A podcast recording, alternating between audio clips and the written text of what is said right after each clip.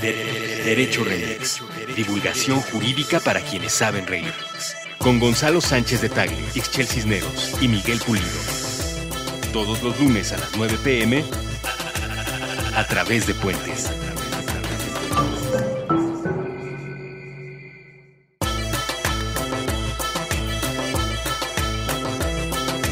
Hola a todos, esto es Derecho Remix. El día de hoy tenemos un programa de la mayor importancia y la mayor relevancia para nuestra vida. Están con nosotros Mitzi y Tony Ramírez, quienes desafortunadísimamente vivieron una experiencia que nadie quisiera vivir en el Hospital de la Raza el día 3 de mayo del año 2018. Mitzi desgraciadamente perdió a su bebé y viene a contarnos su experiencia, su vivencia, sus reflexiones y qué fue lo que vivió y cuál es el llamado que hace a, la sociedad. Escúchenos, acompáñenos. Buenos días, buenas tardes, buenas noches, bonita madrugada o cualquiera que sea el espacio temporal en que amigos y amigas nos escuchan. Yo soy Gonzalo Sánchez Tagle, supliendo a el licenciado Miguel El Bucles Pulido. Miguel, ¿cómo estás? Muy bien, Gonzalo, un saludo a quienes están en la mesa. Saludos desde este invernal Santiago de Chile. Estoy otra vez del otro lado de la cordillera andina. Desde la franja de la democracia latinoamericana, como decías la vez pasada. Así, así mero es. Un eh, saludo para ti. Ixchel Cisneros.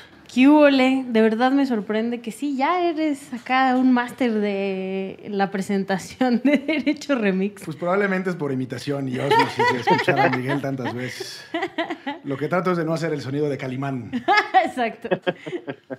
Oigan, bueno, y para quienes nos escuchan, lo sabrán, y para quienes es la primera vez que escuchan Derecho Remix, este es un programa en el que usualmente tratamos de acercar el derecho de manera más divertida, con las sonrisas y alegrías y risas de Ixchel Cisneros y con el comentario fino y atinado de Miguel Pulido. Y usualmente siempre lo hacemos así, pero este espacio también es un, es un lugar tanto para hacer denuncias ciudadanas como para, para abrir los micrófonos a ciertos casos que, que suenan en la sociedad y que es necesario eh, hacerlos del conocimiento de, todos quienes nos escuchan, es decir, una demanda ciudadana. Y ese es, el, ese es el caso del día de hoy. Están con nosotros en cabina Mitzi y Tony Ramírez. Bienvenidos Mitzi, bienvenido Tony. Gracias. Gracias. Y bueno, eh, el día 3 de mayo, si no me equivoco, Mitzi, sí. sucedió eh, la pérdida de tu bebé en el Hospital La Raza. Sí. y en realidad, pues el micrófono es de ustedes. ¿Por qué no nos platicas qué pasó y a partir de ahí eh, conversamos? Claro. Eh, bueno, el día 28 de abril eh, yo ingresé al Hospital de la Raza por contracciones. Mis contracciones eran que mi panza se me ponía dura, pero nunca... ¿Cuántos meses tenías? Tenía 36 semanas cuando yo ingresé a la raza, 36.3, 4 días. Este, Perdón, eso ya es ya es casi 40 semanas es el término, o sea, se considera término desde las 37 a las 40 semanas. O sea, ya estabas a término. Ajá. Sí, sí, sí. Eh, yo ingreso, pero, o sea, para, era el tipo de contracción donde la panza se me ponía dura, o sea, nunca sentí dolor. Yo había tenido una cesárea este, tres años antes, pero igual, o sea, nunca sentí dolor. Yo llegué a dilatar con mi hija en ese momento pero jamás yo sentí dolor, yo nunca pasé por un parto natural. Entonces yo ingreso a la raza porque este, por este tipo de contracciones y me revisa el médico y me dice que tengo 4 centímetros de dilatación. No me podía tener en labor, en esa parte de, de donde las mujeres alivian, porque yo no llegaba a los 5 centímetros. Yo no sentía dolor, o sea... Eso es como un requisito que tienes que tener mínimo 5 centímetros. Ajá, okay. sí. Entonces me manda a piso, eh, considerándome estable, me mandan a piso y ahí me la paso lo que es el día domingo y el día lunes. Para el día martes... ¿Y seguías con estas contracciones? Eh, seguía yo con las contracciones, pero yo no aumentaba de 4 centímetros. O sea, iban y me revisaban, pero yo no aumentaba de esos 4 centímetros. Yo tengo una duda, digo, yo soy mamá de tres, entonces sé un poco de lo que me estás platicando. ¿Estaban monitoreando al bebé? Lo monitoreaban con un aparatito que se le llama Doppler. Que es el que es por afuera nada sí, más. Sí, sí, sí. Y pues el portátil, con eso nada más lo monitoreaban. y pasaban este, solamente en cambio de turno los médicos. O sea, no, no era un, una revisión, eh, digamos, cada hora, no. O sea, iban en cada cambio de turno y este... ¿Y cada cuánto es cambio de turno? Eh, pues es cada ocho horas. Cada ocho horas y este... Y nada más es así como que medio minuto te lo revisan. Literal te ponen, es como una bocinita y te la ponen en la panza nada más para escuchar... En los latidos. Los latidos del corazón. Ajá, eso, o sea, eso era todo. Y me hacían el tacto, pero nada más. O sea, durante el sábado, domingo y el lunes, la única atención que recibiste fue cada ocho horas este aparatito que te ponían sobre tu panza para escuchar los latidos del corazón. Sí. Ok. Sí, sí, sí. Entonces, el día martes eh, fue primero de mayo y yo ya no, o sea, ya no hubo médicos. Eh, nada más había un médico, me habían dicho, y nada más fue así como que igual al principio del turno y al final del turno. Órale, o sea, les dan el día a los médicos, el día del trabajo. No había médicos, ni siquiera había enfermeras, había una que otra enfermera realmente.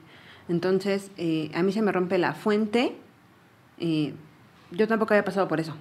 Jamás yo había visto que se me rompiera a mí la fuente. Entonces, se me rompe la fuente, voy con las enfermeras, porque pues yo les estaba gritando desde mi cama y no, nunca fueron.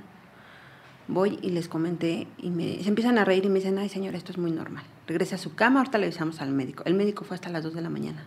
¿A qué hora era cuando se te rompió la fuente? Eh, cuando se me rompió la fuente eran las 9 con 4. Órale. Y el médico va y me dijo, ¿qué pasó? Ya le empecé a comentar que se me había roto la fuente eso es el, mero martes en la noche. El ajá, el martes en la noche y este y me dicen, ahorita le digo a la enfermera que le dé unas toallas para usted. Pero es que más, eh, bueno, em, cuando se te rompe la fuente, ya el bebé ya no tiene líquido amniótico porque ya lo echaste. O sea, ya es cuando tienen que estar todos atentos para, o van a nacer, y si no nace, está en peligro de que algo le suceda. De hecho, yo investigué en internet, o sea, tuve la oportunidad de tener el celular dentro del hospital y me puse a investigar. Y él decía que se le podía dar una infección, que, que no, no tenía que pasar más de 12 horas. Y yo se lo comenté al médico. Luego es que le puede dar una infección. Y me dijo, no, ya te pusimos ampicilina para que no pase eso. O sea, esas eran sus respuestas.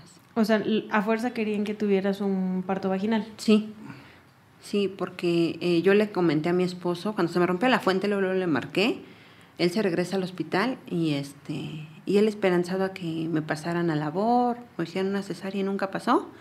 Él entra el día miércoles temprano para solicitar un informe, para hablar con los médicos de que me hicieran la cesárea y se la negaron. Eh, también le negaron el alta, porque yo le dije, ¿sabes qué? Si no, pide mi alta voluntaria y nos vamos a, un hospital, aunque sea privado, pero a final de cuentas pues no, me iban a atender. ¿Y te dijeron que no? me dijeron que no. Sí, inclusive este, decían que no te la podían dar de alta si no tenías una ambulancia así con las condiciones que ellos necesitaban para trasladarla al otro hospital. Si no, imposible, no te la daban de alta, hicieras lo que quisieras. Y corría con el riesgo de que ella pudiera fallecer y también el bebé. Pero tampoco te daban la atención ahí. Pues. Exactamente, exactamente. Y te quedas así como, igual con la incertidumbre de que dices, ok, la saco. ¿Y si fallece? ¿Y si fallece el bebé? ¿Y de dónde voy Porque a no sabes. Exactamente, sí, sí, sí. Te meten el miedo y, y tú dices, las este, ¿qué hago? ¿De dónde voy a sacar una ambulancia, no? O sea, en esos momentos y es desesperante. Y en esos momentos cuando ya se le había roto la fuente, todavía yo pasé a visita y hasta todavía recuerdo que Mitzi me dijo, oye, pues aquí me puedo escapar, mira, me puedo desconectar esto y ya nos vamos, nos vamos a... Y pues luego así me pongo a pensar y digo, chale, lo hubiera hecho. ¿Seguían monitoreando al bebé? Eh, solamente con el aparato Doppler, solamente, o sea, con el portátil, nada más. A ver, entonces se te rompe la fuente eh, a las 9 de la noche del martes. Ajá. Y va contigo el doctor a las 12 de la mañana, digamos. Del este, miércoles. Ajá. Ajá. Pasas toda la noche. Eh, eh, y en la mañana tu esposo es que va, digamos, a la oficina o al área correspondiente a preguntar por Sí, o sea, mi esposo, mi esposo cuando yo le avisé que se me había roto la fuente el martes en la noche, él llegó como a los 30, 40 minutos al hospital y llegó a pedir un informe. No les dieron informe, de hecho lo sacaron del hospital, de todo lo que es el, hospital, la clínica, lo sacaron porque le dijeron que yo estaba en piso, que se me consideraba estable. O sea, él no recibió informe ni nada de mí y él supo de mí hasta el día miércoles. O sea, él, ya me vio hasta el día miércoles, ya no lo dejaron entrar, ni tampoco los médicos sabían que se me había roto la fuente porque no había médico. Entonces, el día miércoles yo le decía a él, pues que pidiera mi alta voluntaria, se la negaron eh, iba el médico y yo le decía que me diera de alta o, que me hiciera mi cesárea. le comentaba que le iba a dar una infección a mi bebé y me decían que no, que él todavía aguantaba. O sea, esa era su respuesta Y siempre. ya eran más de 12 horas, ya era más de Sí. las 9 de la mañana del día siguiente. Sí, y, y yo se las pedía eh, cada vez que yo veía a un médico, le preguntaba, una enfermera le preguntaba que si había cambios. Me decían que no, que no había cambios. Y yo, o sea, yo les pedía mi alta voluntaria, les preguntaba por mi cesárea y también les decías que, que, pues, que le iba a dar una infección a mi bebé y me decían que no. O sea, que mi bebé iba, a agu- iba a aguantar. O sea, esa siempre fue su respuesta. Y en todo eso, lo único que te hacían era el Doppler cada ocho horas. Sí. Seguía, digamos, Sí. esa misma. Y te pusieron ampicilina, ¿no? Ajá, ampicilina, sí, eso fue todo. O sea, y, y nunca mm, hubo un, pues una atención. Se supone que en el Seguro Social hay un, un sistema que se le llama pulsera roja. A estos eh, es cuando tienes un embarazo de alto riesgo, Ujú. pues que es para que tengan una atención prioritaria. Ahí me la dieron desde la clínica que me correspondía.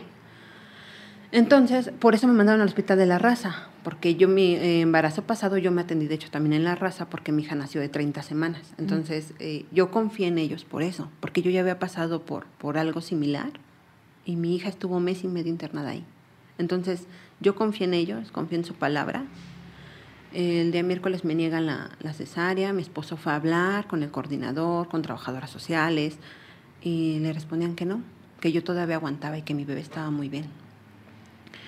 El, el día miércoles le dijeron que yo iba a Bueno, ser... Perdón, me hice una pregunta que pudiera Sí. parecer medio absurda. Sí. Pero te decían que, agu- que aguantabas en función de que estaban ocupados los quirófanos y demás, o simplemente porque el protocolo médico, según ellos, eh, no Todavía estabas tú todavía bien. lista. El miércoles eh, todavía me decían que mi bebé aguantaba, que mi bebé resistía todavía el tiempo y que por eso me daban ampicilina para evitar una infección. Cuando él entra a hablar con los médicos, eh, le decían que no, que, que todo estaba muy bien. Y para el miércoles en la tarde, de hecho le comentaron que no había sangre, que en el hospital no había sangre y que por eso no me habían hecho la cesárea, que Sí. estaban muy atrasados, que no había sangre. Siendo Y- el, el, pues ahí el Banco Nacional de, de Sangre, ahí en la raza, diciendo que no había sangre, inclusive hasta perdieron las muestras de Ujú. Mitzi, o se hicieron perdidizas, o quién sabe qué pasó. Y ahí empezaron a pasar ahí cosas ahí medio raras, ¿no? Como que eso de que cómo no iba a haber sangre ahí, eh, teniendo eh, un tipo de sangre común, eh, por así decirlo, este, y dos veces te sacaron sangre, ¿no? Sí. Y esas dos veces igual se las perdieron. Y simplemente, o sea, te decían, el bebé está bien, vamos a aguantar que dilates, ¿no? O sea, Sí, es lo que estaban esperando. El miércoles, eh, cuando se dieron cuenta de que ya se me había roto la fuente, me pusieron un medicamento que se llama oxitocina, que se supone que es para que abra el cervix. Me dijo la doctora, y me acuerdo muy bien que la doctora me dijo, te lo vamos a poner ahorita y a las 3 de, si a las 3 de la tarde eh, no has dilatado nada, te pasamos a cesárea. Me pusieron el medicamento a las 9 de la mañana y me lo quitaron hasta las 7 de la noche. La doctora no había ido en- durante todo ese tiempo. No, bueno. Y Eso ya es el miércoles. el ¿verdad? miércoles, sí, sí, sí. O sea, desde las 9 de la mañana fue la visita de la mañana, la visita de la tarde, yo seguía con el medicamento, ya hasta que mi papá fue a buscar a la doctora y la doctora regresa, ordena que me quiten el medicamento porque hasta me estaba provocando el, el no poder respirar bien, la insuficiencia este, respiratoria y me habían mandado oxígeno. Ya las enfermeras mismas me pusieron el oxígeno porque ya no podía respirar bien con ese medicamento. O sea, el medicamento es el, el- la- ¿cómo se llama? Para- Oxitocina. Oxitocina. Para, para el te cervix. crea Ajá. unas contracciones falsas y hace que se te empiece a abrir el cervix y, que dilates. Y tú ya estabas en contracciones falsas. Eh, no, O sea, no funcionó. No te sirvió. no, no, yo nunca sentí dolor y yo se los dije. Ok, y lo normal es estar unas cuantas horas con ese medicamento y a ti te tuvieron casi 12 horas. Eh, pues sí, sí, casi, porque hasta las 7 de la noche me retiran el medicamento y eso porque mi papá fue a buscar a la doctora. Regresa la doctora muy molesta, igual con el mismo aparato, el, el Doppler, y llega y me lo revisa y me dice, ya ves, tu bebé está bien. O sea, pero muy prepotente la doctora. Como, ¿por qué, la están, por qué me están molestando? Ajá, sí. Agar, eh, mi papá le preguntaba y lo ignoraba totalmente, y agarra la doctora y se sale de, del, de ahí del cuarto. Este, mi papá me dijo, ¿sabes qué? Este, pues vamos a ver qué pasa mañana. Toda mi papá O sea, pero ya tenías casi un día de que se te había roto la fuente. Sí, ya casi tenía las 24 horas y, y no. O sea, yo les preguntaba a todos los médicos que veía, a pesar de que no eran los que me revisaban, yo les preguntaba y me decían que no, que yo, me- yo resistía, que yo aguantaba, que era muy normal. Y yo, yo les decía a las enfermeras, no, no siento dolor con la oxitocina. Yo nunca sentí dolor. Este, no, o sea, no, no fue algo que, que, que yo hubiera pasado, porque yo nunca había sentido dolor ni contracciones.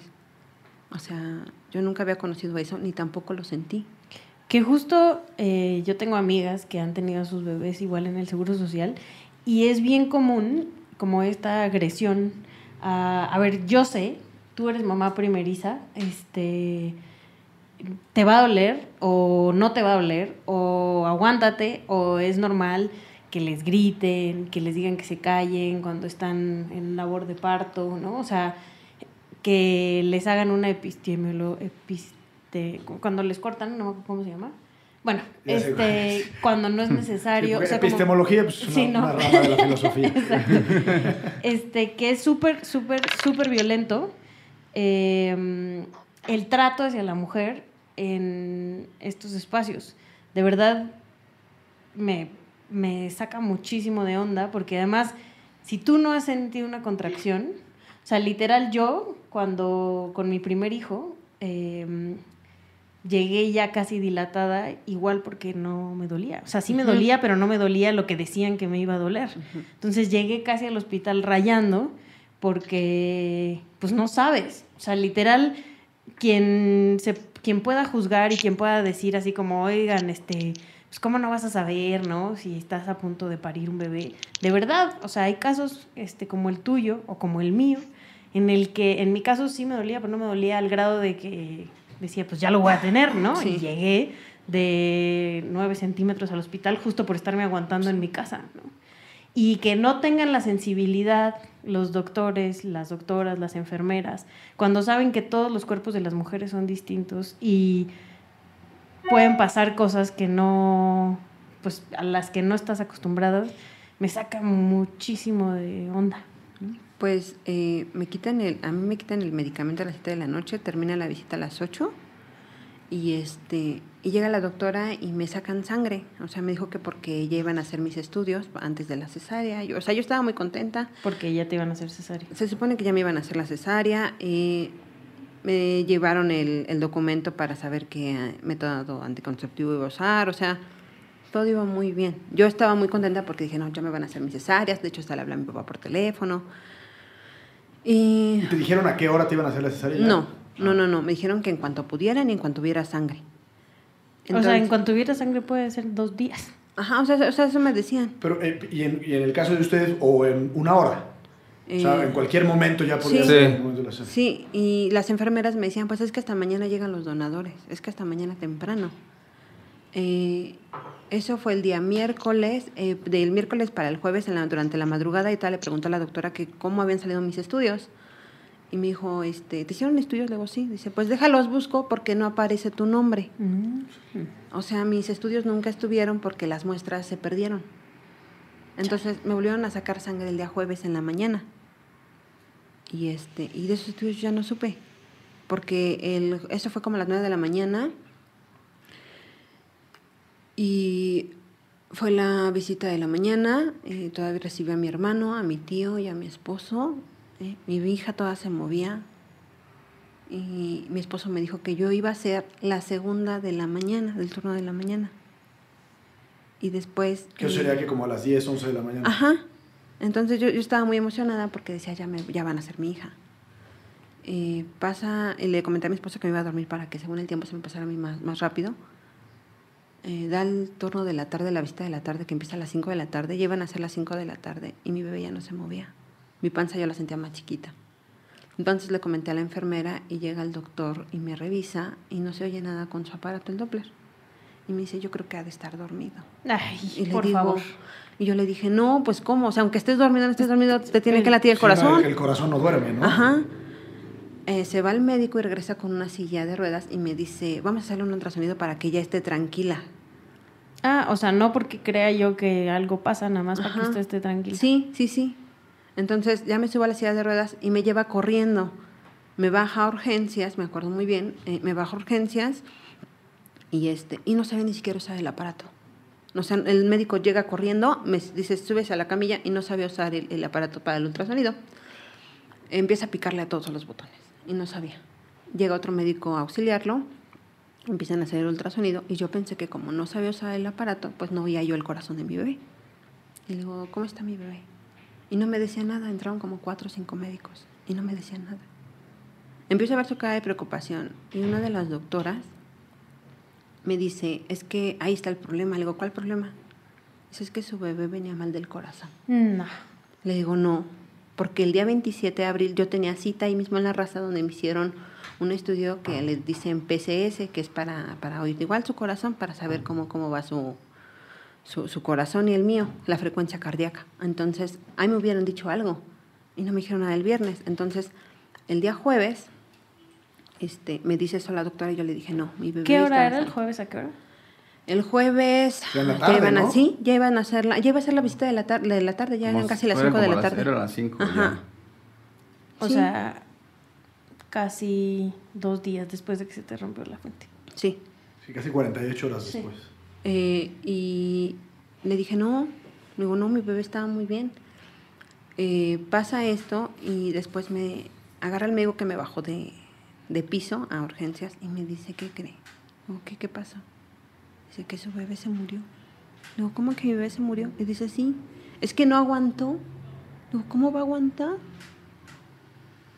Digo, ¿cómo va a aguantar? Le digo, yo te pedí mi cesárea. Y yo se lo pedía. A ese doctor yo se la pedía cada rato. Me dijo, es que no aguantó. Digo, yo te pedía mi cesárea. Porque ese mismo médico me acababa de decir que yo iba a ser la segunda del turno de la tarde. Cuando a mí el día jueves me habían dicho que yo iba a ser la tercera del turno de la mañana. Y yo le dije, pero ¿por qué me hiciste esto? Y me dijo, es que no aguantó. O sea, esa era su respuesta. Yo quise hablar con mi esposo, le dije, necesito hablar con mi esposo. Y me dice, no, ahorita le van a ir a avisar. Ahorita, ahorita le, le avisan a él. Digo, préstame su teléfono. Me lo negó. Yo me quiero levantar de la camilla porque estaba ahí la, la puerta de entrada para urgencias. Yo me quise salir, me agarró, me sentó en la camilla y me dijo, no, no pasa nada. ¿Cómo no va a pasar nada? O sea, yo le dije eso. O sea, le digo, ¿cómo no va a pasar nada? Me mataron a mi bebé. Me lo mataron. Y me dijo, no, es que no aguanto. O sea, él, él seguía con lo mismo de que mi bebé no había aguantado. Eso te lo dijo Mitzi después de el- del momento en el que estabas en el, ultrasonido. Sí. De, de ida a tu cuarto, No, no, no, no, no. Yo, yo me quedé ahí en el ultrasonido. Me siento en la camilla y yo, yo le pedí su teléfono al doctor, porque el doctor lo traía en la mano. Y me lo negó, lo guarda en su bata y yo, yo me quiero levantar para... Porque ahí estaba enfrente la, la, la puerta para, para, de entrada de urgencias. Entonces yo me quiero salir por ahí y, y me agarra, me sujeta de la cama, y me sujeta, me sienta en la cama y me dice que no, que me calme, que no pasa nada. Yo le reclamé, yo le decía que, que cómo no iba a pasar nada si me acaban de matar a mi hija. Agarra al doctor y se, sienta, se va, se me deja sola en el cuarto donde está el ultrasonido y se sale y se sienta en una computadora. Y todos estaban como en fiesta, o sea, todos platicando, o sea, como si no hubiera pasado nada. Eh, yo, me, yo me quiero quitar el, el- suero y vuelvo a regresar al doctor y me dice, no, no se lo quite. Le digo, le ¿esto ya para qué? Y me dice, no, porque ahora sí le vamos a hacer, porque ahora sí le vamos a hacer la cesárea. Y le digo, pero ya para qué si ya me mataron a mi bebé. Yo salgo, yo quiero salir otra vez de urgencias, aviento las puertas hacia afuera y me sujeta otra vez el doctor por los hombros y me dice, no, le dice, no, porque te vamos a hacer la cesárea. Le digo, no, pero ya para qué me cuidan. ¿Ya para qué? Salgo del de, de, eh, área de urgencias, de esas puertas, y veo a mi esposo en, en- en un escritorio llorando y reclamando que por qué, que qué era lo que estaba pasando, que él, si él les había pedido también la cesárea. Y este, ¿a tu esposo le Ah, avisó otro doctor o sí. el mismo doctor? no, otro, otra doctora, una doctora que se supone que es la encargada de, de programar las, las cesáreas. Inclusive, bueno, yo estaba ahí en la sala de urgencias, ahí en espera, este, estaba con él, porque ya era la hora casi de visita y estábamos preocupados y estábamos, nada más, yo estaba con él, estábamos pensando, "Chale, ya no tarden en hablar, de, de que ya se alivió mi hermano. Y dijeron, este, Ramírez Jiménez, dijeron sus apellidos, y él se paró corriendo y, y entró a urgencias. Yo hasta dije, ¿qué a todo da? Ya le van a decir que ya nació, ¿no? Y ahí se empezó a demorar como unos 20 minutos y medio veía así como que se asomaba yo con la, eh, agarrándose la cabeza así como bien desesperado. Y luego lo, lo que pensé fue de que dije, no, esto ya no es normal, ¿no? y él estaba hablando por teléfono, yo imagino que le estaba hablando a mi papá. Y ya fue cuando pues ya nos dieron la noticia, ¿no? Que cuando estaba Mitz con, con él, este, ya después, como era la hora de la visita, pues ya no tardaba en llegar mi papá y mi mamá y mi hermano con mi sobrinita. Y veo afuera a, mi hermano con mi sobrinita. le digo, oye, ¿qué pasó mi papá? Dice, está ahí adentro. Digo, ¿qué pasó? Dice, que la bebé ya se murió. Digo, ¿cómo crees? Y en eso oigo gritos adentro de urgencias. Y era de mi cuñado y de mi papá que estaban desesperados. Y haciéndoselas de emoción a los doctores y de repente oigo que mi papá abre las puertas de urgencias. Dice, ¿dónde está el director? ¿Dónde está el...? No, que en el primer piso y va a buscarlo. Y va eh, directamente para subir al primer piso, pero abajo estaban ahí los policías, ¿no? Que eran los que te daban el pase para que subieras al segundo o tercer nivel para ver las visitas. Y no le querían dar el acceso para hablar con el director. Ya total se lo dieron y él fue a hablar. Y este y en eso veo que sale mi hermana con mi cuñado y, y Mitzi empieza a gritar, ya me mataron a mi bebé. Ya me mataron a mi bebé, graben. No se queden así que esto no les pase a ustedes. Y toda la gente volteando, porque todos ya estaban entrando para... Ya estaban formados para pedir el pase de visita. Ajá. Porque yo veo a mi esposo y, y le empieza a reclamar que por qué, si él había hablado con esa misma... O sea, yo no, sabía, yo no sabía que él había hablado con ella, pero le dijo, yo se los pedí, yo hablé con usted. Y la doctora le dijo, pues ya no hay nada que se pueda hacer. ¿Qué quiere que yo haga? Levantando los hombros como si no fuera nada. Entonces, eh, mi esposo me abraza y le dije, ya no la mataron, dice, sí. Eh, entra mi papá, empieza a hablarle a la doctora que por qué habían hecho eso, que por qué no me habían, no me habían hecho la cesárea. Y la doctora le dijo, pues, ¿qué quiere que yo haga? Dice, si quiere reclamar, vaya al primer piso. Como si no pasara nada. O sea, la doctora lavándose las sí, lavándose las manos, eh, levantando los hombros como si fuera una niña de cuatro años haciendo una, una travesura. Quien además era la que programaba las cesáreas, según entiendo. Sí, era la que, la que programaba las cesáreas. Eh, se va mi papá a reclamar. A mí no me querían volver a dejar eh, salir de la segunda puerta de urgencias, la que sale al pasillo de que está ahí sobre, pues el pasillo que está ahí mismo en, en el área de hospitales. Y este, salgo de ahí, me vuelvo a meter por, por otra puerta, que es la principal al edificio, donde entraban todos los que iban a, la visita. Y, este, y yo empecé a gritarles que grabaran. Digo, graben, graben, digo, sepan que mataron a mi bebé. Y toda la gente se me queda viendo y empiezan los de seguridad, no graben, no tienen derecho a grabar. Digo, graben porque me mataron a mi bebé. Porque yo quería que todo el mundo supiera que habían matado a mi hija. Eh, sube mi esposa al primer piso, yo subí y entonces sí se me acerca una trabajadora social y me dice, ¿qué puedo hacer ya por ti? Digo, ¿yo para qué si ya me la mataron? Yo confié en ellos porque yo ya había estado ahí. Durante todo mi embarazo me estuve tratando en el seguro porque yo ya había estado ahí, había estado eh, ahí en mi embarazo pasado y, y me habían tratado muy bien, todo había salido muy bien. Por eso yo confié en ellos. Y el después, o sea, te llevan, te hacen la cesárea y cómo fue la atención, cuál es, qué responde al, ante esta negligencia el hospital de la raza. Tú te vas de la raza. Yo me voy de la raza, yo me voy, eh, eh, me voy, mi hermano me lleva al hospital de perinatología y el trato fue muy diferente. Eh, hablaron conmigo, me dijeron que, que yo traía una infección. Todavía revisaron a ver si podía hacer algo por mi bebé. Ya no se podía hacer nada. Este, el trato fue muy diferente, fueron muy humanos, muy humanos. Eh, me dijeron a mí y a mi esposo que como yo traía una infección se me podía infectar igual la sangre. Entonces me dijeron, no, cesárea no, no te podemos hacer. Si tu bebé ya se está descomponiendo dentro de ti, tenemos que, que, que hacer que, que, tu parto sea vaginal, porque si te hacemos cesárea te nos vas a desangrar yo acepté, mi esposo también, me comentaron que igual me iban a poner oxitocina. Yo les dije que ya me la habían puesto y que no, no había funcionado. Y me dijeron que, que, pues que iban a hacer otro método en cantidad y en el tipo de aplicación. Le dije que estaba muy bien. Me lo hicieron, yo creo que... No, no sé si todas las mujeres sufrimos el mismo dolor. Eh, sí sufrí porque obviamente tienes que hacer el doble de esfuerzo. En todo este proceso estuvo mi esposo a mi lado. Cuando nació mi hija también estuvo ahí mi esposo. Mi hija ya nació morada, nació con llagas. Ahí mismo la bautizamos, todos los médicos que estuvieron ahí con nosotros eh, me pedían perdón. Yo les decía que, que gracias por, por haberme ayudado y se iban muy apenados. La, la, doctora que estaba coordinando todo el parto fue la que nos bautizó a nuestra hija.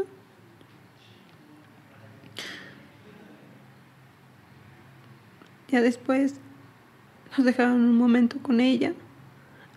Mi esposo fue quien la recibió. Yo le decía, cárgala tú porque me la quería dar a mí. Le dije, cárgala tú porque yo la sentí viva y me la daban ya muerta. Mi esposo fue quien la cargó. Nos dejaron, nos llevaron a un cuarto para que estuviéramos con ella. Él se fue porque tenía que avisarle a mis familiares que ya había nacido la bebé. Después la enfermera se la llevó. Me dijo, ya me la voy a llevar porque tú tienes que descansar y si te va a hacer daño. Se llevaron a mi hija, ya no la vi hasta que llegué a mi casa. Todavía cuando me, yo pedí mi alta porque la doctora me dijo que, que yo todavía traía infección. Yo le dije, es que tengo que ir a mi casa porque tengo que arreglar del funeral de mi hija. Me dijo, ¿estás segura? Le digo, sí. Me dieron mi medicamento y me fui a mi casa cuando salí de, de perinatología, pues me fui a comprarle sus flores. Yo fui quien la vistió. Era la única vez que le iba a poder vestir, que le iba a poder ver. Solamente la, la vimos sus familiares cercanos, mis hermanos, mis cuñados y mis papás y mis suegros.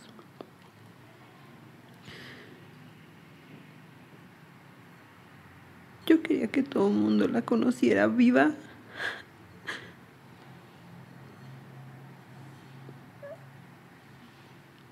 Era mía. Era mía y me la mataron. Me mataron a mi hija.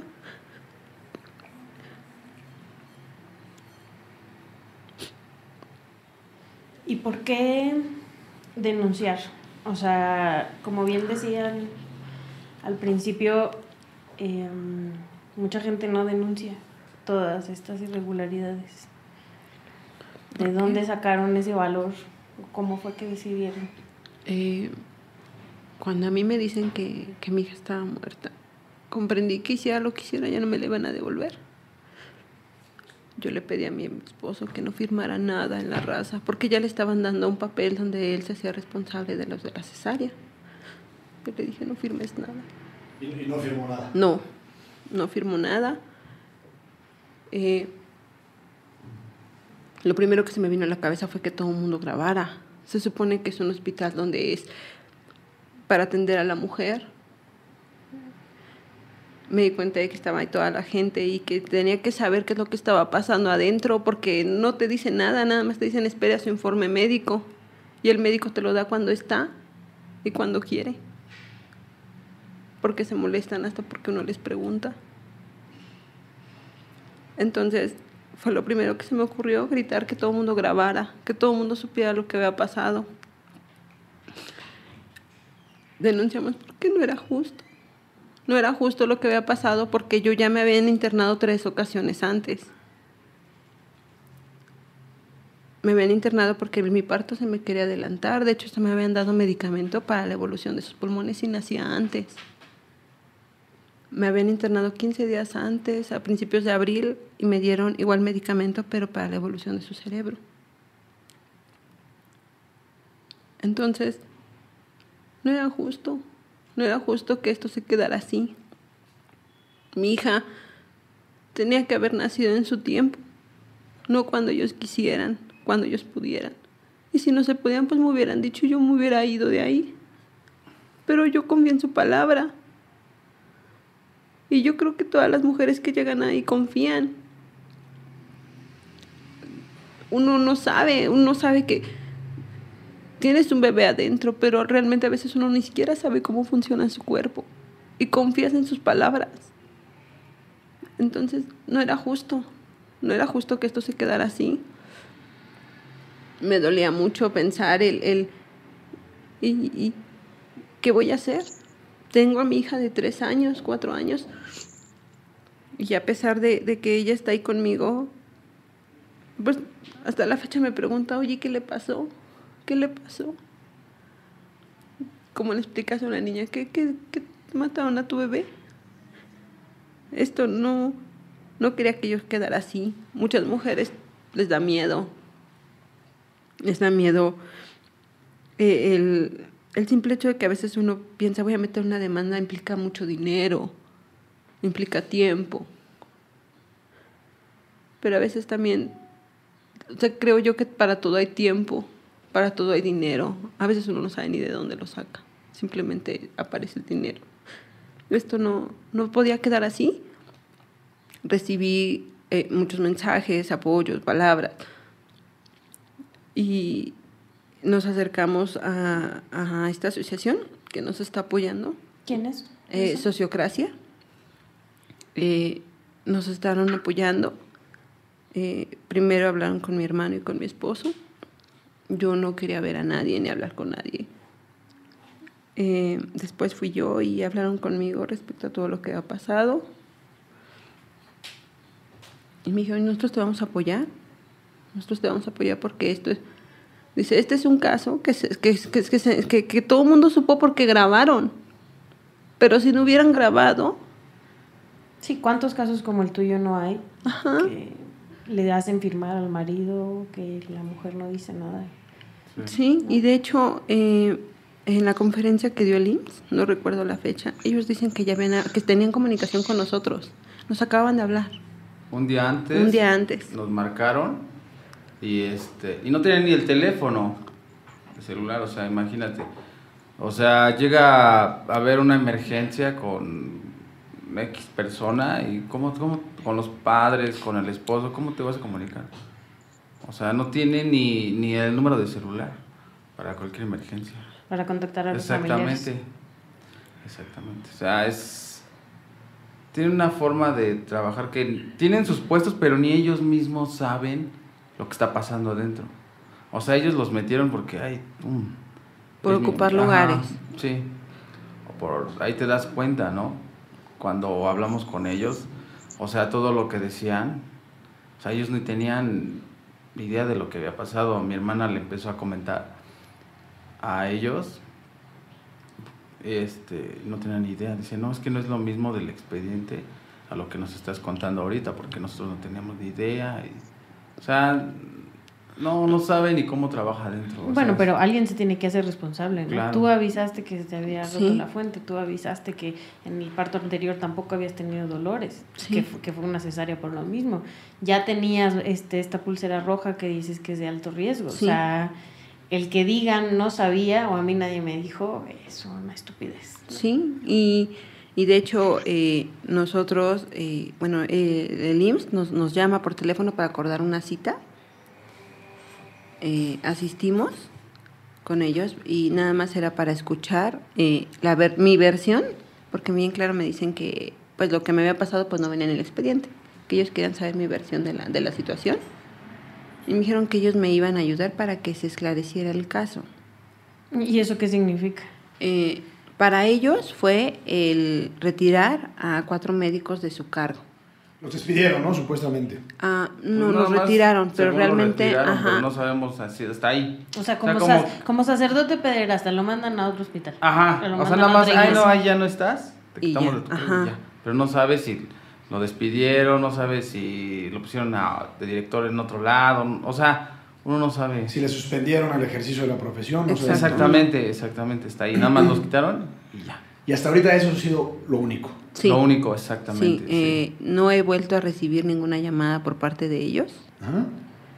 Este, los abogados ahí de Sociocracia, eh, pues sí han estado ayudándome, eh, pidieron el expediente. De hecho, ese mismo día se los pedimos.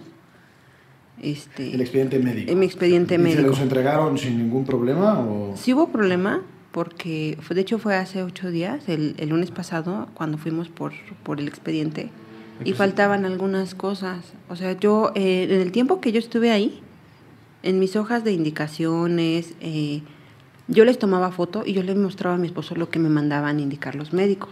O sea, eso yo siempre hacía. Y esas cosas que yo le mostraba a mi esposo no No estaban en el expediente que me dieron. Entonces, ajá, o sea, y asumo que era esa información que no estaba circunstancial y coincidentemente. Es muy importante. Sí. Porque de hecho es la última. la Exactamente. última. Ahora sí que, que casi casi desde el día 28 o desde el día T hasta que pasó lo que pasó, lo que conocen, no están esas cosas. O sea, sí mágicamente. Casualmente desaparecieron las exactamente, cuestiones claves del expediente. Exactamente.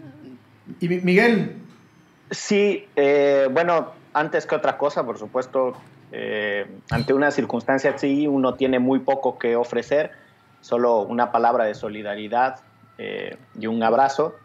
Y también agradecerles la oportunidad de, eh, de que compartan este testimonio con otras personas, porque creo que es importante tanto para su propio proceso, como ustedes lo decían, como Mitzi lo decía, que más personas sepan, que se sepa qué fue lo que sucedió, y también porque creo que eh, es la salud, lo que sucede al interior de los hospitales es uno de los puntos ciegos de las sociedades. Yo los escucho, escucho a Mitzi en su testimonio y dice con mucha convicción, yo confié en sus palabras, yo confié en lo que me dijeron. Porque eso es lo que en realidad sucede cuando uno tiene una relación con un médico. Eh, uno asume que quien sabe, uno asume que quien piensa lo mejor para uno es ese médico o esa, o, o esa persona que está trabajando en un hospital. Y eh, sin eh, decir que todo lo que sucede en los hospitales es malo, insisto, hay un punto ciego, hay muchas cosas, hay muchas injusticias que suceden y no las conocemos. Eh, creo que lo que ustedes están haciendo en su determinación por exigir justicia es importante y me gustaría saber qué instituciones han visitado y qué respuesta han recibido de esas instituciones. Eh, o sea, sé que esta institución ciudadana, si entiendo bien, esta organización que se llama Sociocracia, los está acompañando, pero no sé si han ido a la Comisión Nacional de Arbitraje Médico, a la CONAMED o alguna eh, oficina de derechos humanos, en este caso la Comisión Nacional de Derechos Humanos, eh, o qué otras instituciones han visitado en este proceso. Eh, Y qué respuesta han recibido, perdón, que es muy importante. apenas este, eh, la comisión, inclusive hay uno de Sociocracia, hay una persona, que un licenciado que está ahí metido ahí en Derechos Humanos, que apenas se puso en contacto con la CNDH porque no se había puesto en contacto tampoco con nosotros la CNDH, hasta apenas con ellos y apenas eh, no tenemos bien así como que el dato de, de lo que ya se está acordando co- con ellos. Eh, en la CONAMED eh, no hemos dado nada porque inclusive como ellos nos dijeron, inclusive uno de ellos trabajó mucho tiempo en el ISTE y nos comentó, es que la CONAMED es como doctores tapando doctores. O sea, no tiene mucho caso que, que vayas a la CONAMED porque, o sea, me empezó a decir, los van a citar y voy a decir, ay, sí. O sea, como que van a tratar como que de ablandar el dar programa. a tole con el dedo. Exactamente, exactamente. O sea, que, que ahí no, no era la, la idea de, de con la CONAMED. Este, ya ahorita, ya con lo del expediente, ya que lo tengamos completo y faltan las eh, nombres, algunos nombres, ya para levantar bien la denuncia penal. Y ahora sí ya. De hecho, eh, tenemos entendido que cuando el IMSS dio su conferencia de prensa, comentó que la CNDH ya se había adelantado a las investigaciones, que había pedido el expediente. Eh, cuando yo di la mía en mi conferencia hace 15 días, eh, bien claro decíamos, si la CNDH ya se adelantó a las investigaciones, ¿por qué no se ha comunicado con nosotros? Se comunicó la semana pasada con Sociocracia, quería hablar conmigo y de hecho el psicólogo y el abogado le dije, hablaron con ellos, le dijeron, mira, si quieres saber, ahí está la conferencia de prensa, porque querían volverme a hacer pasar por el mismo proceso de recordar y volver a hablar todo, todo, todo, todo, todo lo que está, es, lo que pasó. Y le dijeron, está en la conferencia de prensa y si tienes una duda, pues entonces sí márcales. Hasta la fecha no me han llamado nadie de la CNDH. Este, estamos esperando a que, a que nos llamen, porque se supone que la CNDH pidió el expediente. No nos han llamado. Eh, de parte del IMSS nada más fue esta reunión, donde nada más quieren escuchar mi versión de los hechos. Y, y nada más, de hecho, eh, no faltó el periodista que me llegó a comentar de que si yo ya estaba en comunicación con el IMSS, ya habíamos llevado, llegado a algún arreglo. Y le digo, no, es que no se trata de un arreglo. Se trata de que se haga justicia eh, esto no se puede arreglar, simplemente no se puede arreglar porque es una vida y, ojalá si fuera, ¿no? Yo, yo siempre he sido de la idea de que si lo puedes comprar, lo puedes reponer. No es importante. O sea, yo, eh, no, no hay formas de recuperar. No, estoy totalmente de acuerdo contigo en que esto no es un asunto de llegar a un arreglo, eh, esto es un asunto de, justicia, como ustedes lo planteaban antes de entrar a micrófonos eh, a, grabar el podcast, en un, comentario que me parece que es muy importante, que el derecho le resulta ajeno a las personas en su cotidianidad, pero incluso en las historias más difíciles de la vida, como la que ustedes están pasando, el derecho termina siendo muy distante y a veces muy técnico y muy frívolo, ¿no? Y estas nociones como de arreglo o simplemente eh, un castigo así aislado, eh, eh, me parece que no son lo que las personas buscan y por eso es importante escuchar sus testimonios en su complejidad humana y también tratar de ayudarle a otras personas a quienes de todo corazón lo digo, jamás les desearíamos que, tuvieran necesidad de utilizar esta información que ustedes están compartiendo, pero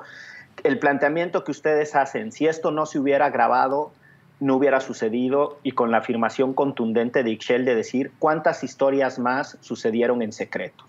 Entonces, por eso lo primero que yo diría es, es importante desmitificar los hospitales como lugares en donde solo suceden historias buenas los hospitales, como muchos otros espacios de interacción entre personas, son sujetos a errores. Los hospitales también son susceptibles de negligencia. En todos los países del mundo está regulada la negligencia médica.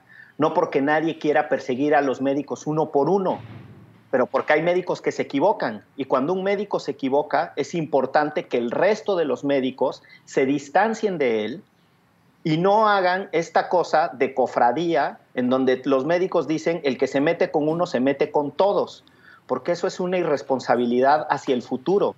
Dejar a un médico incompetente es una irresponsabilidad con muchas otras personas. Los buenos médicos deben de ser los primeros que exijan investigaciones profundas en las que se sepa qué sucedió.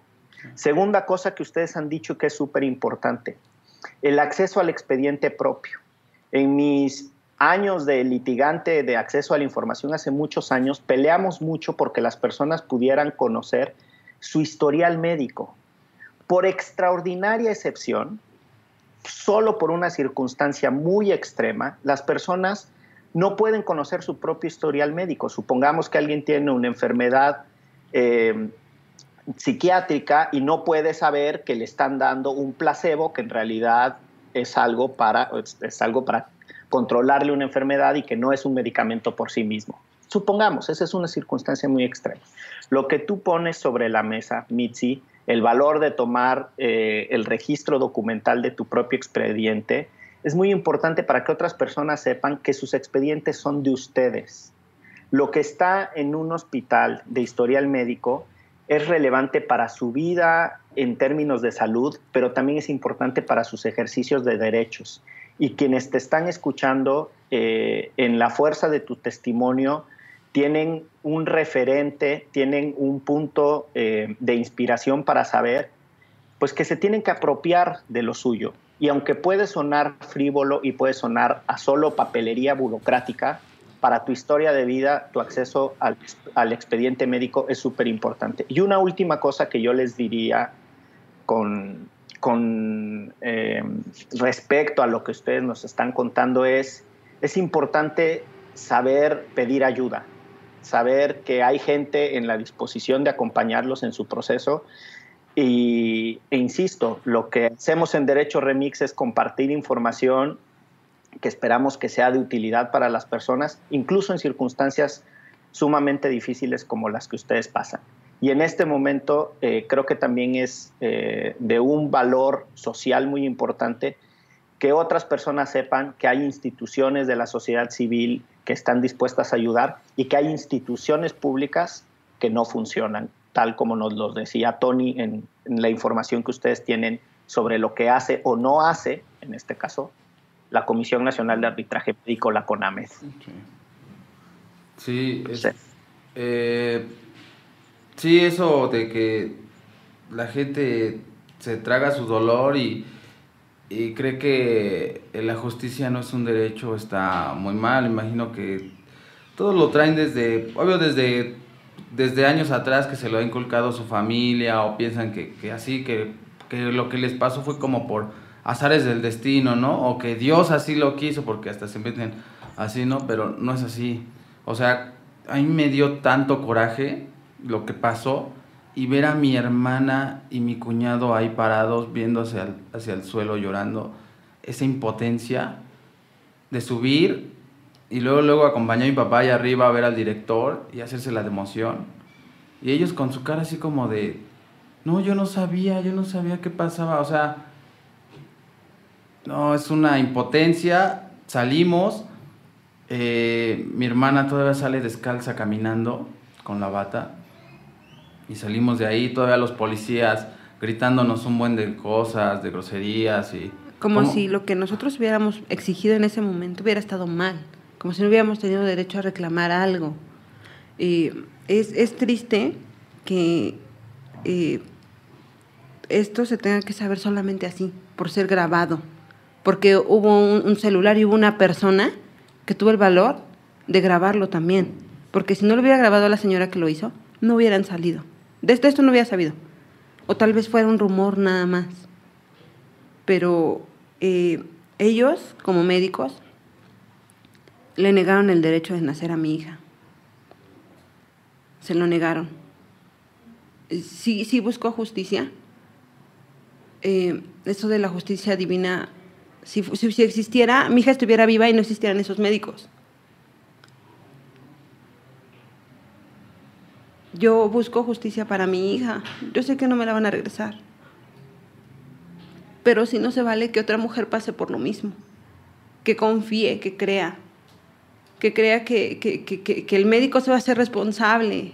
Que el médico está siendo responsable de su criterio. Que el médico tiene razón. Porque lo primero, o sea, cuando te dicen esas cosas, si eres madre primeriza o en tu caso nunca has tenido un parto natural, pues les crees, porque no sabes. Sí, Sí, así fue y, simplemente se, lavaron las manos. Eh, también hay que dejar claro que, que pues con el IMSS pues nada más hemos hablado en esa ocasión, solamente para... Ellos se presentaron de que ello, eh, ella era eh, la directora del de, derecho habiente y también del órgano interno estuvo ahí el, el, director del órgano interno del IMSS, pero nada más. O sea, nada más ellos fueron a escuchar mi versión, nada más. Eso fue todo. E, ellos no se han comunicado conmigo. Eh, Sociocracia son los que me han estado apoyando y eh, de hecho me han comentado de que todavía están este, haciendo lo de la denuncia porque me dijeron, es tanta información desde que se supo que tú estabas embarazada, desde que te detectaron el embarazo de alto riesgo, para saber bien qué es lo que estuvo pasando y por qué no se te dio el trato que se supone que te lo tuvieron que haber dado por ser parte del programa de Pulsera Roja. O sea, ¿qué fue lo que pasó? Este, solamente pido que, que realmente no, no hay otro caso como el mío, porque son médicos, se supone que ellos juran salvar la vida. Y le negaron ese derecho a mi hija. Y aún así ellos sabiendo que yo traía infección, que mi hija ya estaba descomponiéndose dentro de mí, ellos le dieron la hoja de firmar a mi esposo para que me hicieran la cesárea, para que me practicaran la cesárea. Cuando en perinatología le dijeron a mi esposo, si se la hacemos se nos muere. De hecho, durante el parto vaginal, eh, eh, las enfermeras hablaron conmigo y con mi esposo. Me dijeron, no te me vayas a dormir, no te duermas, no te duermas, no te duermas, no te duermas. Eh, trataban de hablarme y de distraerme para mantenerme despierta. Yo estaba muy cansada. Yo estaba cansada y me dijeron, es que en algún momento te nos vayas a ir, porque ya traes la infección, ya estás muy débil.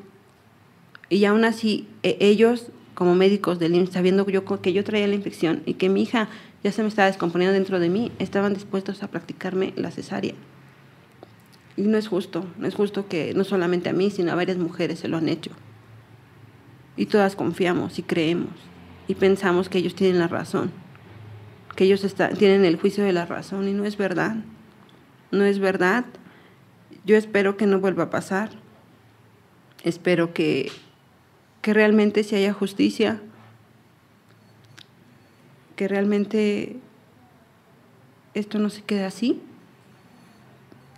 y que otra gente realmente alce la voz, que no se quede nada más eh, pensando eh, que, que, Dios va a hacer justicia por uno. Porque si fuera verdad, mi hija estuviera viva y esos médicos no existieran. Tony, ¿algún comentario? Sí, eh, en uno de esos mensajes que mandaron ahí en mi cuenta de Facebook, o sea, me, me, quedé así como pensando de que, wow, pasan pues, cosas más fuertes dentro, ¿no? De, de las instalaciones del Porque eh, me dijo esta persona que ya se iba a aliviar, este, tuvo su parto, la taparon toda, hasta me dice que de la cara, y le, ya cuando le dieron al bebé, que venía con malformidades y venía mal del corazón, y me dice que, que días atrás también le hicieron un estudio y que venía muy bien, que ella siente que se lo cambiaron o sea, y a los pocos meses falleció el bebé. Pero me, me dice, es que yo siento que me lo cambiaron y te pone a pensar muchas cosas de que quizás pasan, digo quizás, o sea, no estoy diciendo, pero... hace un mes se robaron un bebé de una clínica del Seguro Social. Exactamente, o sea, de que pasan muchas cosas ahí atrás, ¿no? De que quizás, no sé, tráfico de órganos, o, o los bebés se los cambian, o quien tenga más poder ahí mueve, ¿no? Hay algo ahí. Puede haber algo ahí. O sea, con lo que, o sea, me, me pone a pensar, con lo que hicieron, a las, le iban a hacer la cesárea a mi hermana, si hubiera infectado, no sé, quizás si hubiera muerto allá adentro, y quizás le hubieran sacado algo, la cierran y ni cuenta te das. O sea, no, se murió, se desangró, tan tan, te la entregan muerta, no, que o sea, te la entregan, tú no sabes si le sacaron algo por dentro y ya. Pues nada, este. Agradecerles a ambos, sobre todo a Timothy por estar acá. Eh, sé que debe de ser súper difícil estar contando esto repetidamente, pero sí creo que es necesario que visibilices lo que te pasó para que nos demos cuenta cómo está el sistema de salud en México y cómo también, yo siempre digo aquí que mm, hemos dejado de ser solidarios y ser empáticos, pero los médicos están obligados a hacer su trabajo y están obligados a tratar bien a los pacientes, eso es parte de su trabajo. Y en el Seguro Social específicamente, y no solo en el Seguro Social, en el ISTE, en, en, las clínicas em, de gobierno, hay muchos pacientes que se quejan de esto, pero solo se quejan con sus familiares más cercanos, nunca alzan la voz más allá de eso.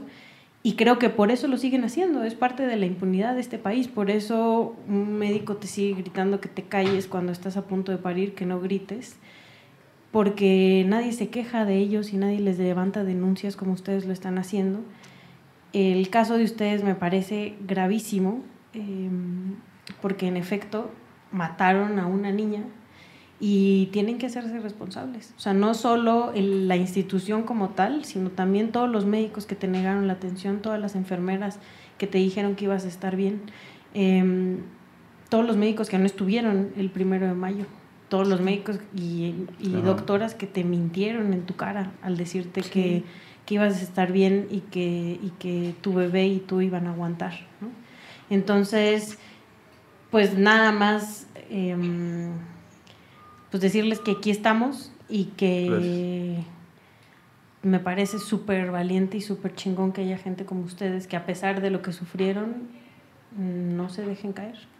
Gracias, gracias y ojalá y, y la demás gente empiece a hablar, empiece a hablar sin miedo y que se dé cuenta de que puede haber una solución para todo esto, ¿no? De por sí el sistema ya está todo podrido. Yo creo que el solaparlo y quedarnos callados, pues en realidad no ayuda mucho, no ayuda en nada. Miguel, ¿algún último comentario, reflexión o mensaje? Sí, una, varias cosas. Primero una, una reflexión general sobre la historia que nos cuentan, porque hay detrás de, detrás de cada um, suceso y de cada evento que ustedes fueron viviendo, pues hay muchas cosas, ¿no? Información imprecisa, cómo narran la falta de profesionalismo o incluso de personal dentro del hospital. Eh, nos han contado cosas que tienen que ver con lo que Ixchel ha subrayado, que es la relación de poder. Eh, se habla muy poco de eso en México. Hay una relación de poder entre los doctores y los pacientes. Hay muchos casos de abuso verbal, de abuso eh, psicológico de los pacientes. Es un tema muy, muy, muy sensible en el caso de la ginecología al extremo de que incluso el relator de tortura de las Naciones Unidas ha considerado que en los hospitales se inflige tortura a las mujeres por este tratamiento de violencia verbal y psicológica, la obligación a, soportar el dolor como una cosa cultural. Es un tema muy sensible y, la historia que ustedes nos cuentan nos permite eh, identificar que necesitamos como sociedad hablarlo. Hay muchas cosas sobre las responsabilidades en torno a este caso las que ustedes ya están explorando, la, falta de procedimientos administrativos dentro del hospital, las posibilidades civiles que ustedes tendrán. Yo sé que Mitzi lo pone sobre la mesa, esto no es de arreglo, esto no tiene vuelta atrás, no hay reparación del daño posible ni suficiente, pero lo cierto es que ustedes también tienen derecho a una mitigación de los costos, del dolor infligido y sepan que ese es su derecho es su derecho en el sentido más profundo. No significa que están mercantilizando el dolor, ni significa que están vendiendo una vida. Significa que no tienen por qué tolerar otra injusticia más después de la que ya les pasó. Y quiero ser muy preciso en esto, porque cuando la gente habla de la reparación del daño, tiene la sensación de que alguien lucró con la vida de una persona. Y no es que alguien esté lucrando con la vida de una persona, es que está impidiendo que una segunda injusticia suceda. A lo que ustedes tengan derecho, acéptenlo, no porque estén mercantilizando la vida de alguien, acéptenlo porque es la manera de evitar que la impunidad se reproduzca. Yo creo que eh, es muy, muy poderoso el, el, testimonio que nos comparten. Yo invitaría a las personas que nos escuchan en Derecho Remix a que les hagan llegar mensajes de solidaridad. Ahora le pido a Mitzi y a Tony que compartan la información de redes sociales o esto que dicen de Facebook para que la gente tenga oportunidad de expresarle su solidaridad. Y el último comentario que yo les diría es desde mm, la distancia física, porque estoy en otro país, pero también desde la distancia que reconozco, porque no puedo imaginar el dolor que ustedes sufren. Reconozco esa, esa, esa dificultad pero sí les quiero mandar un abrazo solidario, el más fuerte que puedo tener. Gracias. Gracias. Gracias, Miguel. A mí me gustaría, creo que se ha dicho todo, sobre todo por Ixchel y por Miguel, en cuanto a reflexiones respecto a Mitzi y Tony, pero eh, cuando escuché tu caso, su caso, eh, me puse a pensar, y sobre todo lo que estamos en un proceso electoral y que se habla de las grandes ideas y de las grandes reformas y así, a dónde va el país, y vemos a muchos pelear y discutir sobre si es un modelo o es otro. Y a lo largo de nuestra vida democrática vemos al Congreso y a los diputados, a los senadores pelearse y desvivirse por si hay una reforma a la Constitución o hay una modificación legal a determinada o tal o cual ley y no a otra y demás. Y está bien porque es parte del ejercicio de la vida pública de este país. Pero cuando todo eso, la reforma a la Constitución, a la ley, el sistema democrático electoral, el que vayamos a votar o no votar, no puede o no tiene capacidad de diluirse de tal forma que en el momento determinado una chica como tú, Mitzi, sea de manera correctamente atendida en un hospital, cuando es un procedimiento, entre otras cosas, natural, que es traer a la, a- a la vida a un bebé, entonces ahí es donde me parece que todo el sistema que nosotros podemos plantear, criticar, eh, hablar bien, pierde sentido. Porque la injusticia a ti, Mitzi, es una injusticia a todos. Sí. El que hayas perdido a tu bebé es, es una injusticia a toda la población, a toda la sociedad mexicana. Y, y el hecho de que podamos estar peleándonos en las grandes ideas, todo pierde absolutamente sentido cuando a una mujer como tú no se le puede hacer justicia en algo que en principio es tan natural como traer a la vida a una nueva persona.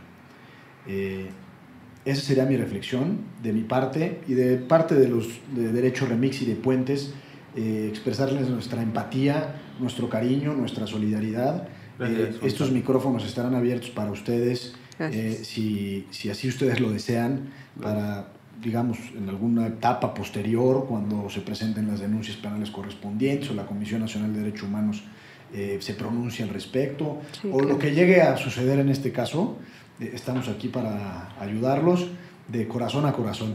Gracias. Gracias. No sé si quieren ustedes compartir algún mensaje final. Que, la- que a todas las mujeres que están atendiéndose en algún hospital de- del gobierno, que no se queden calladas, que tenemos derechos, que el derecho más importante es el derecho a nacer. Gobierno y privados, ¿no? También, este, ahora sí que, pues que no se queden callados, que no tienen, eh, no deben de tener miedo cuando sientan que algo está mal, es porque está mal, que alcen la voz. Luego muchas veces las mujeres piensan, ay, esto es normal, y saben que no. O sea, es desde ahí empieza todo, desde ahí es cuando uno debe de detectar que, que algo pasa, ¿no? eh, que, que no tengan miedo, eh, alzar la voz. A mucha gente yo sé que le, que le da miedo, le da pánico.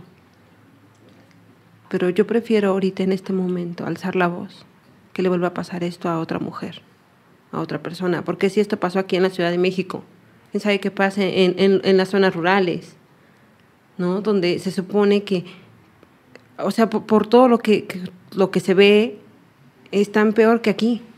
O sea, ¿cuántos niños se mueren? ¿Cuántos niños se pierden? ¿Cuántas mujeres agredidas? Ajá, sí, o sea, ¿cu- ¿cuántos traumas hay? Y, y, y terminas quedándote callada diciendo, ay, pero no importa porque mi bebé ya nació. No, no importa, ah, ah, está malito, eh, me trataron mal, pero, pero ya nació mi hijo. O no nació porque así Dios lo quiso. Y no, esto no debe de ser así. ¿Tienen algún Facebook o alguna manera en que la gente les pueda contactar? Sí, eh, mi Facebook es Tony Max Droya. Ahí búsquenme. Ahí están inclusive los videos. Eh, Todos modos lo subimos a las plataformas correspondientes. aquí ajá, de sí, Puentes. sí, sí, ahí, ahí sí los pueden este, compartir, estaría súper bien. Este, y el de Mitzi Mitsue Luti, Mitsue, Mi- Ramírez. Mitsue Ramírez, este, ahí para que le manden a ellas los mensajes. Porque creo que está en privado, ¿no? No, no está en Universal para todos. Pues bueno, Mitzi, me quedo con tu última expresión, alcemos la voz. Sí, gracias y pues ahora sí que hacemos la voz todas las mujeres, todas las mujeres por nuestros hijos. Y por nosotras mismas. Sí, eso. Gracias, gracias a todos. Gracias a ustedes. Esto fue Derecho Remix. Bye.